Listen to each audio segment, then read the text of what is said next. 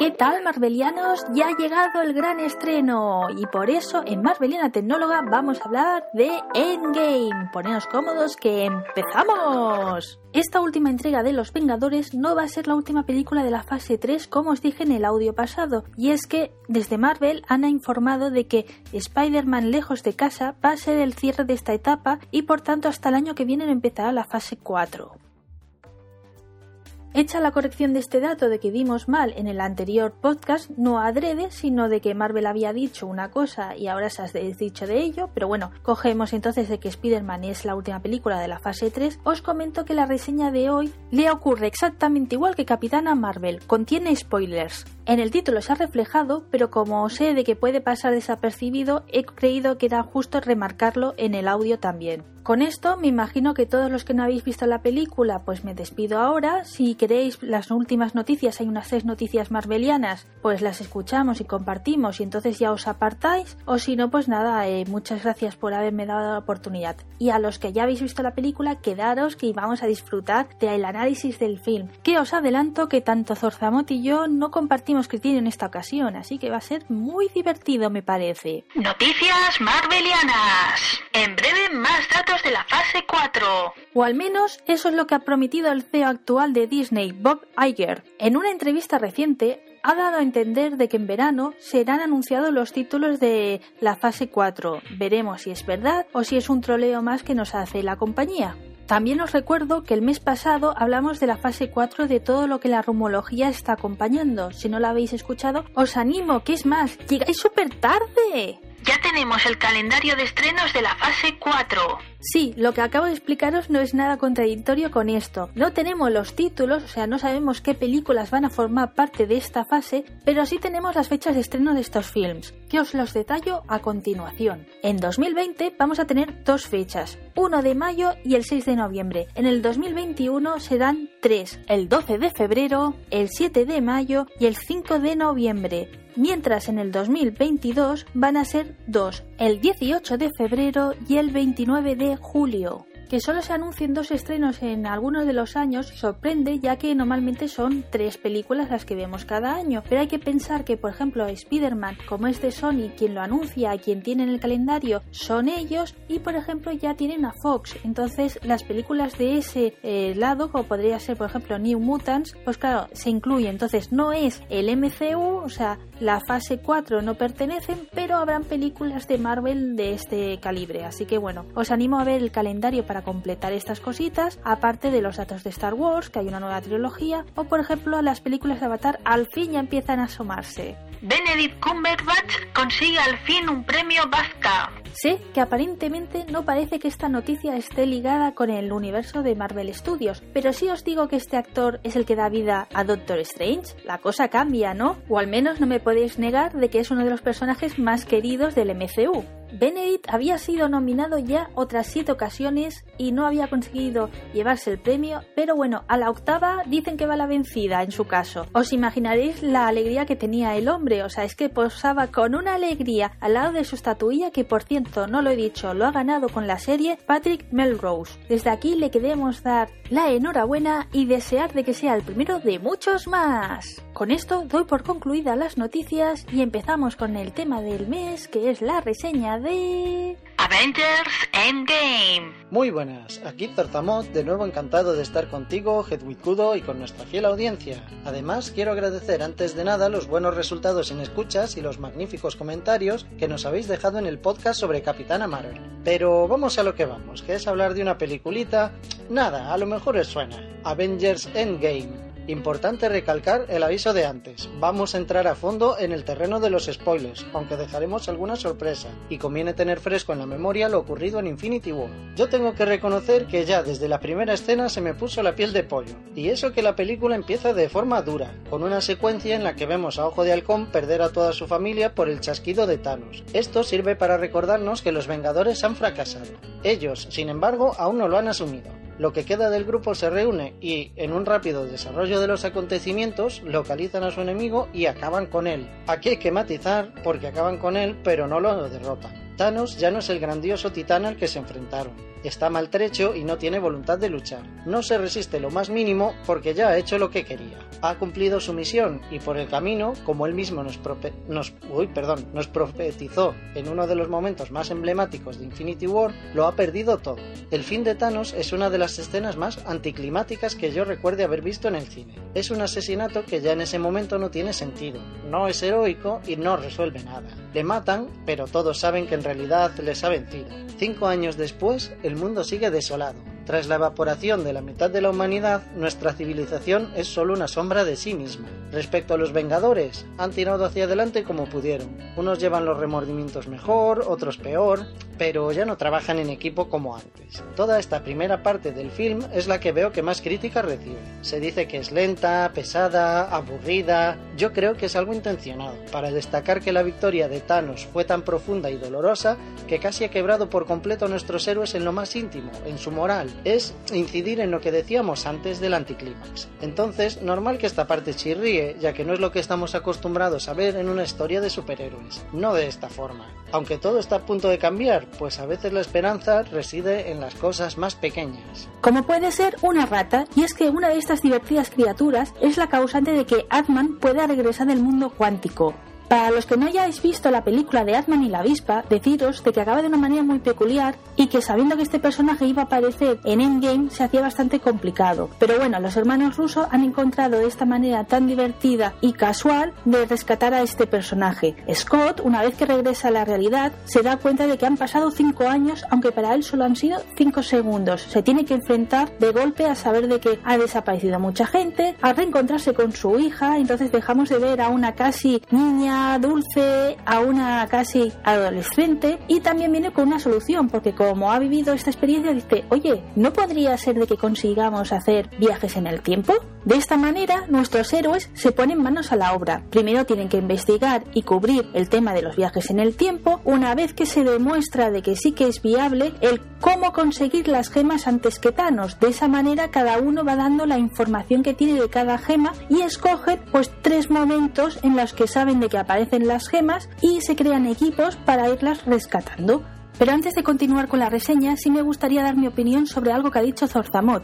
Él ha comentado que alguna parte de los marvelianos, en los que yo me incluyo, no nos ha gustado el principio de la película y que nos ha dejado una sensación rara en el cuerpo de descolocación, porque claro, no es el guion habitual que nos tienen acostumbrados y justificaba que era correcto por el tipo y lo que se quería transmitir, ¿no? De la película, pero es que yo creo que afecta una cosa más que él no ha dicho, que es un film de los hermanos rusos. Siempre con estos cineastas en Marvel les ha acompañado la mala crítica. Si miramos, por ejemplo, Capitán América, El Soldado de Invierno o Civil War, ya se ha dicho que son películas pesadas, densas, de que se hacían incluso angustiosas. O sea, que no tenía un buen ritmo, ¿no? Y en mi humilde opinión, lo que ocurre con Endgame, que como es una película de cierre, quizá los momentos épicos que en estas dos películas he comentado que ocurren y que a muchos les deja un buen sabor o no se acuerdan hasta que ven una segunda o tercera vez la película, aquí en Endgame desde el primer visionado ya tienes esa sensación. Pero ojo, con esto no estoy diciendo que sea una mala película. Endgame es un gran broche de oro para esta generación de superhéroes que nos han acompañado durante 10 años. Esto es así y nadie puede decir lo contrario. Tampoco quiere decir de que no tenga momentos divertidos o momentos para recordar. Es precisamente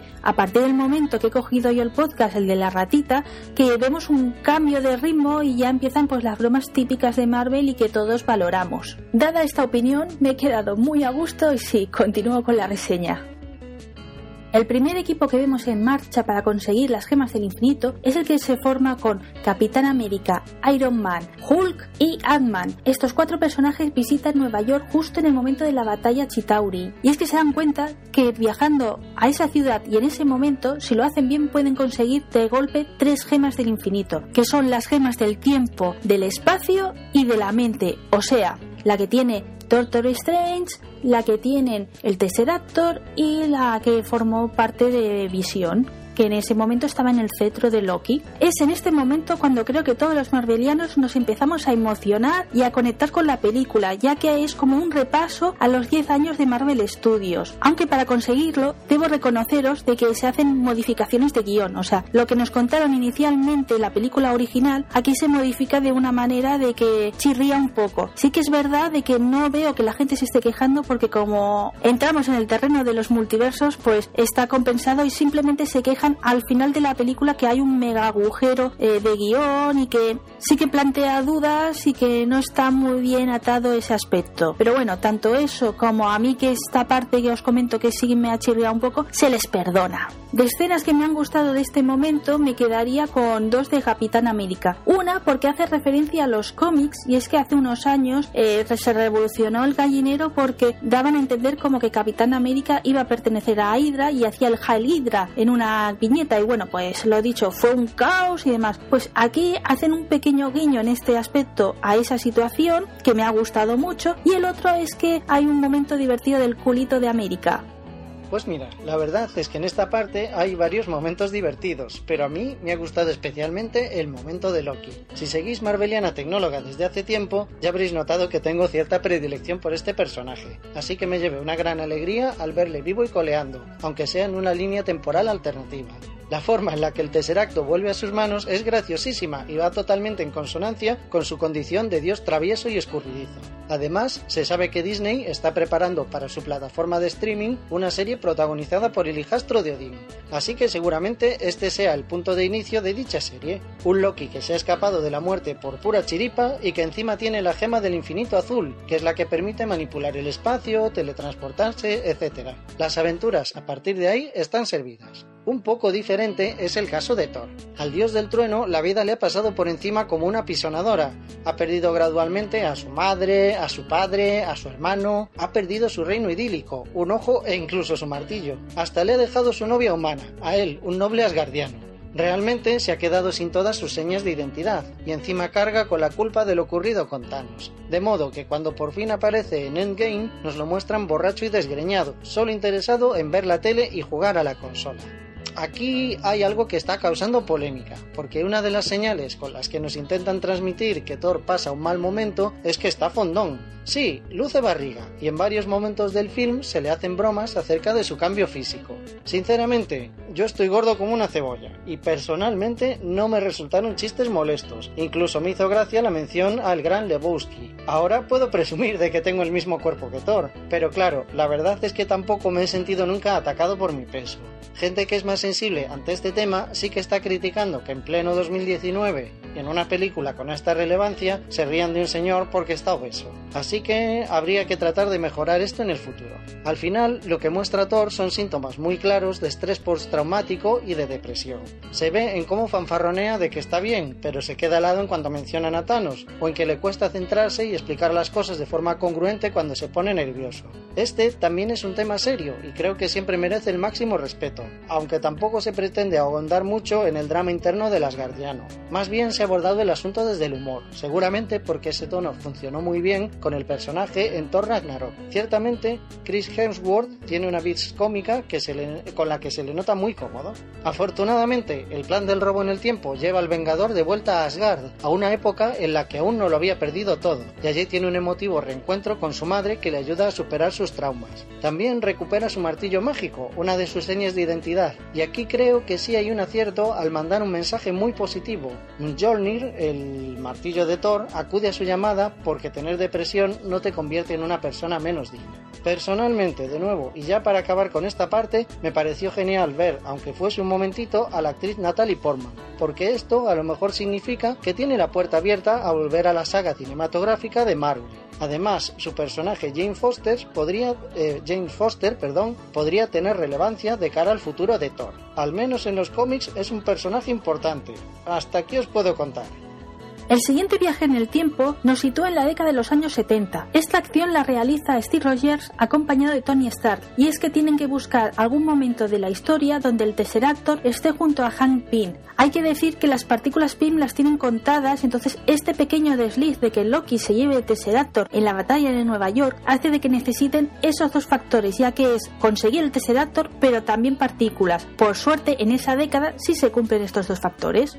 Este momento del film para mí es el más nostálgico y el que más emociona a los fans, o al menos debo de decirte que conmigo lo consiguió. Por un lado, Tony se reencuentra con su padre y tiene todas las conversas que no ha tenido a lo largo del tiempo y es como que consigue perdonarlo y reconciliarse, ¿no? con él por parte de Steve, su encuentro con Peggy Carter no es tan directo y de interactuar, pero sí que nos emociona el reencontrarnos con este personaje y también con el Jarvis de la serie que hizo Agente Carter. Es un guiño y otra esperanza que, como ha dicho Zorzamo con Natalie Portman, a los fans nos deja abierta la opción de que puedan volver y que al fin veamos la tercera temporada de esta serie que fue cancelada hace un tiempo. Y el tercer elemento que vivimos en esta década es el último cameo de Stan Lee. En esta ocasión, Stan se interpreta a sí mismo. Está conduciendo un coche que lleva una pegatina que podemos ver la expresión Nuff Said. Es una contracción que popularizó él en los cómics y es como una abreviatura para que lo entendáis de Enough Said, o sea, has dicho suficiente.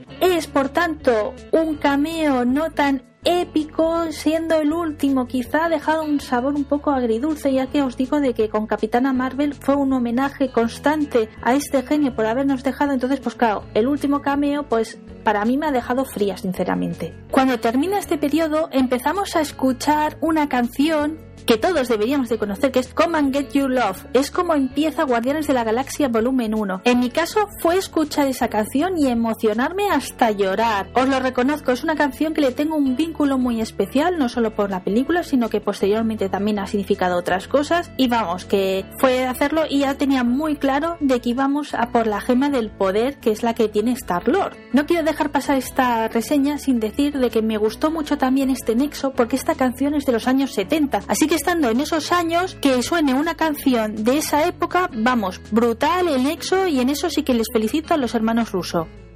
Desde el inicio de Endgame ya vemos que Nebula va a tener un peso importante en la trama, pero es en este momento cuando ya la adquiere totalmente y creo que nos conquista a todo el mundo. No obstante, debo decir que en este momento eh, son dos equipos, uno que se queda para robarle la gema a Star-Lord y el otro se va a Vormir, que si no lo recordáis de Infinity War es donde está la gema del alma, donde habrá que tomar la primera decisión dura de nuestros Vengadores. Vale, pues yo quiero aprovechar para comentar que en Endgame algunos personajes que hasta ahora habían pasado sin pena ni gloria, de pronto brillan con luz propia y se vuelven importantísimos. Es justo el caso de Nebula. A lo largo de la historia ya tiene un par de momentos relevantes, como el que nos acabas de contar, Hedwig, pero es que además es ahí, mientras está en el pasado, cuando se lía parda. Resulta que Nebula está conectada a la nave de su padre, y él desde allí puede vigilarla. Pero claro, de repente hay dos nébulas conectadas al sistema de la nave, y el Thanos del pasado enseguida se da cuenta de que algo raro ocurre. Rápidamente descubre que la otra nébula no es de esa época,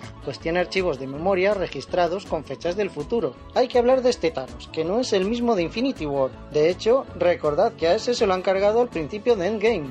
Realmente, Infinity War es prácticamente la historia de Thanos. Allí nos cuentan que el titán morado lleva tiempo siguiendo los movimientos de los Vengadores a medida que estos se cruzan con las gemas. Lleva años sabiendo que su destino pasa por enfrentarse a ellos, que están conectados, y se ha preocupado de conocerlos. Descubrimos también sus motivos para querer eliminar la mitad de la vida del universo, y aunque no deja de ser un malvado, puedes entenderle y en cierto modo empatizar con él.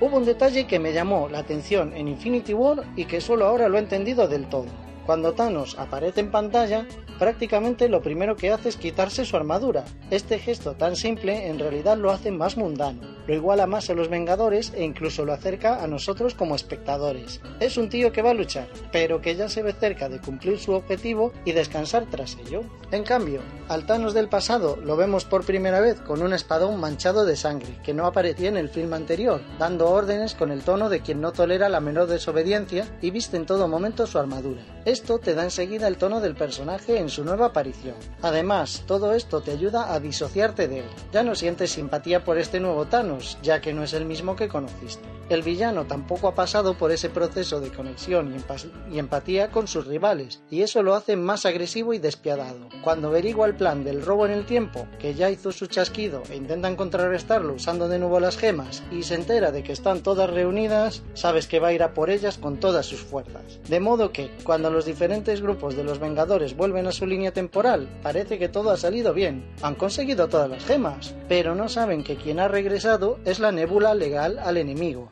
y que la que enviaron al pasado ellos es prisionera de Thanos. Mientras todos los demás están ocupados fabricando su propia versión del guantelete del infinito, ella se las apaña para traer a ese momento a su padre. Así que Hulk hace un nuevo chasquido para recuperar a todos los seres que el titán loco desintegró. Nadie sabe si ha funcionado y en ese instante de incertidumbre es cuando Thanos ataca. Y con ello llegamos a la tan deseada batalla final. Solo puede quedar Thanos o nuestros Vengadores. Es un momento muy deseado por todos los fans y la verdad que no defrauda. Es impactante, está constantemente con acción, tenemos momentos muy deseados y muy pedidos como por ejemplo que el Capitán América consigue empuñar al fin el martillo de Thor lo destaco porque creo que en todas las proyecciones, cada vez que llegaba ese momento en que veíamos al Capi con el martillo, vamos, era una emoción, empezaba el cine a volverse loco. Así que entre estos elementos y otros que nos mantenían el corazón encogido, nos encontramos en que la batalla, pues Thanos es bestial y nada, pues que no parece de que nuestros héroes vayan a tener una oportunidad. Pero entonces se obra el milagro. Al fin podemos descubrir si el chasquido de Hulk funciona o no. Que ya os digo que sí, empiezan a aparecer poquito a poco. Primero Wakanda con Black Panther y Cia y se va completando con el resto. A mí me gusta destacar el encuentro entre Peter Parker y Tony Stark, que es muy bonito y precioso, y nada, que es una pasada volver a ver de nuevo a todos los que cayeron en Infinity War.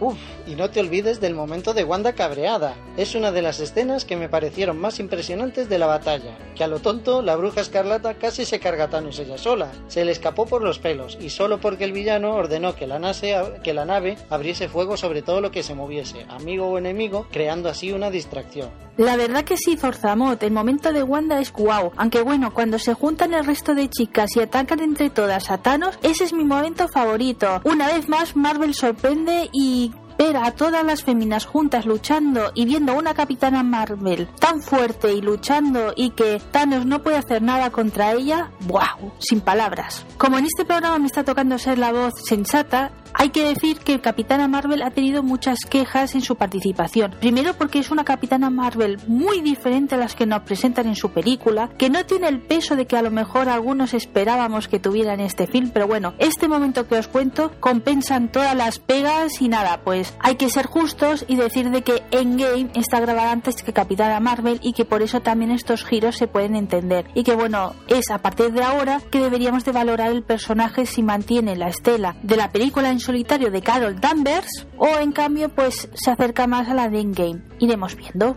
Recapitulando la película, después de este momento de chicas llega la resolución de la batalla. No la vamos a contar. Ha sido un debate bastante intenso que por eso también nos hemos atrasado en hacer el podcast, pero creo que aunque sea una reseña con spoilers, el final jamás se debe de contar creo que siempre debe de quedar ahí un halo de misterio permitir que cualquiera que no haya visto la película se sorprenda con esa resolución. Sí que hay que decir de que es un final de que se ha estado especulando mucho de que llegara y que se nota mucho pues eso que es un fin de una etapa de unos héroes y que nos empiezan a presentar otros. Por ejemplo, solo voy a decir que al final de todo sí que nos dejan claro cómo va a ser la serie de Falcon con Bucky era una duda que tenía cuando la presentaron y demás, pero viendo ese final que se tiene, queda claro el papel y lo que podremos ver en Disney Plus próximamente. Pues nada, con esto cerramos lo que sería el análisis de la película y su trama. Quiero comentar también, como ya hicimos en Capitana Marvel, los resultados en taquilla. Voy a dejar pocos datos, pero creo que son tan impactantes que hablan por sí solos. 1.725 millones de dólares recaudados a día 2 de mayo, según la revista Forbes.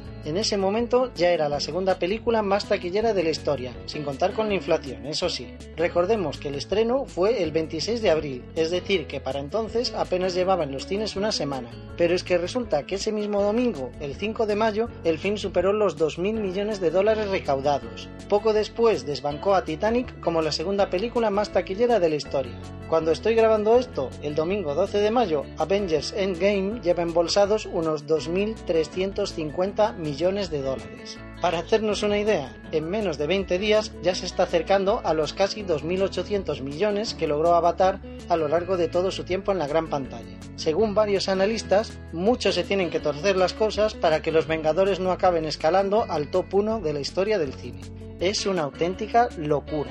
El tirón de Endgame es tan fuerte que al parecer incluso la recaudación de Capitana Marvel, que por cierto ya sabéis que iba a ser un fiasco en taquilla, y también la de Shazam han experimentado un repunte por el efecto rebote, por las ganas que tiene el público de más historias de superhéroes. Pero bueno, para mí, que no voy a ver ni un céntimo de toda esa pasta, eso no es lo importante. Para mí, lo importante es que la película me ha hecho reír, me ha hecho llorar, me ha sorprendido y me ha emocionado. Poco más se le puede pedir al cine. Es un viaje increíble, una celebración de todo lo que nos ha dado el universo cinematográfico de Marvel. Hay que verla, porque son 11 años siguiendo estos héroes y sus aventuras y este es el gran broche de oro. Los Vengadores y Thanos ya son algo que ha trascendido el cómic y el cine. Ya han pasado a formar parte de la cultura popular, del mismo modo que en su día lo hicieron ET, Alien, Matrix, el Rey León o Harry Potter, por ejemplo. Puede que de una forma más salvaje aún, porque ahora tenemos cantidades ingentes de fanarts, memes, fanfics, post virales, etc. Como bien has dicho tú, Hedwig, no es una película perfecta. Vale, tiene un ritmo extraño, se va construyendo lentamente hasta que te atrapa. Hay unos agujeros de guion del tamaño de Saturno y mejor no darle muchas vueltas a todo lo de los viajes espaciotemporales porque te puedes volver chalado. Es más, en lo estrictamente cinematográfico, Infinity War me parece mejor película. Pero claro, al final esto es lo que es. Tampoco le puedes pedir mucha seriedad y realismo a una historia en la que hay señores mágicos que vuelan y tiran rayos, hay pseudociencia a cholón y mapaches que te mandan emails desde el cosmos. Al final, aquí vienes a disfrutar viendo cómo los héroes se parten la cara contra el malo de turno, y en ese sentido, si pensabais que la entrada de Thor en Wakanda era lo más épico que habíais visto, aquí vais a encontrar momentos aún más memorables. Bueno, y con esto creo que más o menos está todo hablado. Yo desde luego ya me he quedado muy a gustito, así que aprovecho y me despido. Un abrazo a toda la comunidad marveliana tecno y hasta la próxima. Por aquí también nos hemos quedado a gusto, así que simplemente me queda decir que gracias Orzamo por cómo eres y que con cada una de tus participaciones enriqueces este humilde espacio no sabes cómo. Y a vosotros deciros que por favor esperamos vuestros comentarios, ya sea en iBox, en Twitter, que nos podéis escuchar desde el mes pasado por Telegram y nada, gracias por el apoyo y hasta el mes que viene.